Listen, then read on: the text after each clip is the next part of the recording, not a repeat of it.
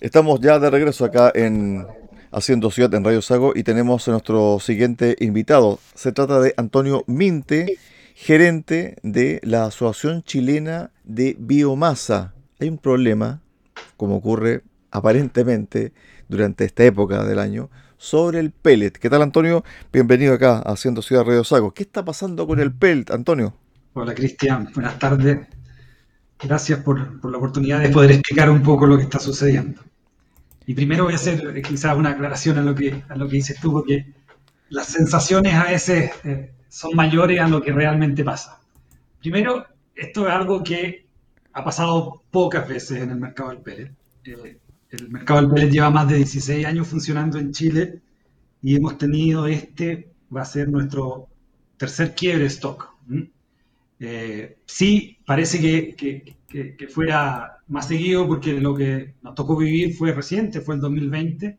Claro. Ah, así que se entiende que pareciera que pasa siempre, ¿ah? pero no, no es así. Eh, esto no suele suceder, pero eh, hoy día estamos enfrentando lamentablemente una, una situación de, escasez de pellet.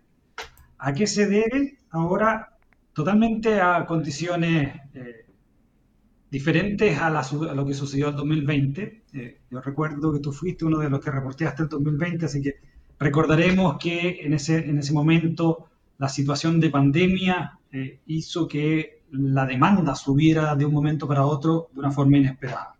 Hoy día lo que ha pasado es que estamos viendo una disminución de una forma inesperada de la materia prima, eh, hablando de acerrín y viruta seca desde la industria de la madera. ¿Ya? Y ahí, este análisis que hemos hecho ahora, eh, tenemos tres factores que estarían eh, indicando el por qué sucede esto. Dos muy fuertes, eh, dos fuertes ligadas a la industria de la madera, a la industria del acerrío. No, no, tenemos la evaluación de con qué nivel de, de implicancia cada una de ellas, pero parto por la contracción en el mercado de la madera cerrada. hay una contracción fuerte, esto además de nuestros industriales productores de pellet, de pellet lo indican también los mismos industriales de la, del sector acerrío y se debe principalmente a la contracción en los mercados. Estamos en un mundo que está viviendo una contracción económica. Estados Unidos, por ejemplo, es uno de los principales mercados de la madera cerrada, ha bajado muchísimo su demanda y a nivel nacional también estamos viviendo implicancias de la situación económica y el mercado nacional también ha disminuido.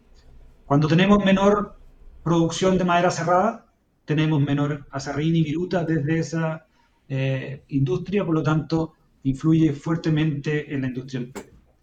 Un segundo factor que está siendo mencionado por la industria del acerrío es que la falta de materia prima. Eh, aquí evocando principalmente a lo que estaría sucediendo en la zona de la Araucanía, la zona en conflicto, ¿cierto? Donde hay bosques que no estarían siendo cosechados con la normalidad que se esperaba, por lo tanto hay una baja también en, la producción de madera hacia los aserraderos. Antonio, de acuerdo a lo que tú me comentas, hay dos cuadros entonces desde el punto de vista de cómo se genera el pellet. El primero tiene que ver con el tratamiento de la madera y los residuos que en este caso es la viruta, ¿cierto? Y también el acerrín, son elementos esenciales para la producción de pellet. Y después viene la otra parte que tiene que ver con la construcción de pellet en base a cortar el árbol y que ese árbol se dedique exclusivamente a la producción de pellet. Son dos fuentes que tienen ustedes de insumo, ¿no? Lo va a hacer, quizás te estaba adelantando en la, en la conversación, pero voy a aclarar primero los puntos del hoy. Estos dos factores que yo te mencioné son los que han demostrado una contracción en el mercado de la madera cerrada. Perfecto. ¿Ya? Pero, pero estás tocando un punto, quizás por eso te decía adelantándote, porque en el futuro, para no depender tan fuertemente de la industria del acerrío, una de las soluciones que se ha visto a nivel internacional es que se pueda producir pellet directamente desde árbol. ¿Ya? Así que tú ha identificado una futura solución, que vamos a ver si alguna industria la, incorpora. Yo sé que hay algunos que están identificando una producción directa desde árbol y que no sería una sorpresa que podamos tener en los próximos años industrias que ya se desliguen de esta manera un poco de, los vaivenes de la industria de la madera cerrada. Claro, porque hay mucha dependencia del mercado interno y del mercado internacional de la madera en sí, también la madera elaborada. Así es, así es. Y eso ya, como te digo, ha sucedido en otros países, sobre todo en países desarrollados, donde tenemos que... Identificamos ya que la producción es del, residuo, ¿cierto? Tú identificaste que es del residuo de la madera cerrada, la serrín y la viruta. En el bosque también quedan residuos, ¿ya? Entonces es, tenemos que ir a esos residuos y que también nos permitirían desligarnos un poco de los vaivenes de la industria del serrín. Con respecto a ese punto en particular, ¿ustedes debiesen hacer algún de modificación en el proceso industrial? Porque en el fondo, me imagino yo que las máquinas están hechas para la incorporación de viruta y acerrín, pero ¿qué pasa con la madera en bruto? Sí, ya, dos cosas ahí. Primero, hay, hay una tecnología que se incorpora antes que la de producción desde árbol, que es la tecnología de secado. ¿Por qué? Porque hoy día lo que está faltando, Cristian, es eh, materia prima seca. ¿ya? Hay acerrín eh, húmedo en el mercado, pero ese acerrín húmedo no sirve directamente para hacer pellet. Entonces, eh, lo que esperamos en el futuro cercano es que se incorpore mayor capacidad de secado para utilizar esa biomasa que hoy día estaría disponible. ¿ya? Pero además, vamos al segundo punto, que ya es un punto de, de mayor largo plazo, podría haber tecnología que permite moler los árboles ¿ah? y llegar a este acerrín sin la generación de las tablas. ¿ya? y que, y que estamos hablando de árboles residuales. No estamos hablando que vamos a ir a cortar ese mismo árbol que iba para la madera cerrada, que son así trozas eh, eh, más gruesas, ¿cierto? No, vamos a ir a buscar árboles residuales, más delgados, que quedan de las cosechas, pero que se pueden moler en una industria que esté especializada para eso y que eh, aporta materia prima para la producción de pelo. Pero tiene que ir ligado al secado que te estoy comentando ahora, que también eh, de, cualquier empresa que se levante hoy en día en Chile para producción de pellet tiene que venir pensando con eh, procesos de secado porque la disponibilidad de materia seca ya está acotada. Ok. Es decir, esto es para un mediano y largo plazo. ¿Qué pasa ahora en el corto plazo? ¿Ve factible que se aumente la producción y que los precios, ¿cierto?, tiendan un poquito a estabilizarse o es muy complicado, muy difícil este año? Mira, se están haciendo los esfuerzos de, de distinta manera. Hay industria que tiene capacidad, o sea, perdón, que tiene secado. Ellos esperamos que puedan subir un poco más su producción. También no es fácil porque están casi siempre en sus límites industriales, pero es posible que ahí podamos eh, buscar alguna alternativa que puedan incrementar su producción. Eh, estamos haciendo gestiones con unas empresas que no son especial para secar, pero que podrían secar. Y esperamos que eso también nos ayude a sumar otro granito, otro volumen más de materia prima seca para la solución de hoy, que es la que estamos buscando, ¿cierto? La solución del futuro va a ser traer la tecnología adecuada. La solución de hoy que estamos gestionando es ver si podemos secar en otro tipo de equipos que podría haber disponible y que podría ayudar a la solución actual. ¿Cuántas empresas están involucradas en este rubro del pellet? Mira, cada día aparecen más empresas. ¿ah? Eh, eh, ha sido desde el 2020, eh, han aparecido yo creo más de 10 empresas de distintos tamaños, eso hay que decirlo, tamaños pequeños principalmente las que se han incorporado, pero también han, habido algunas medianas y grandes. Hoy día nosotros tenemos catastrados cerca de 30 empresas productoras de pellet a nivel nacional.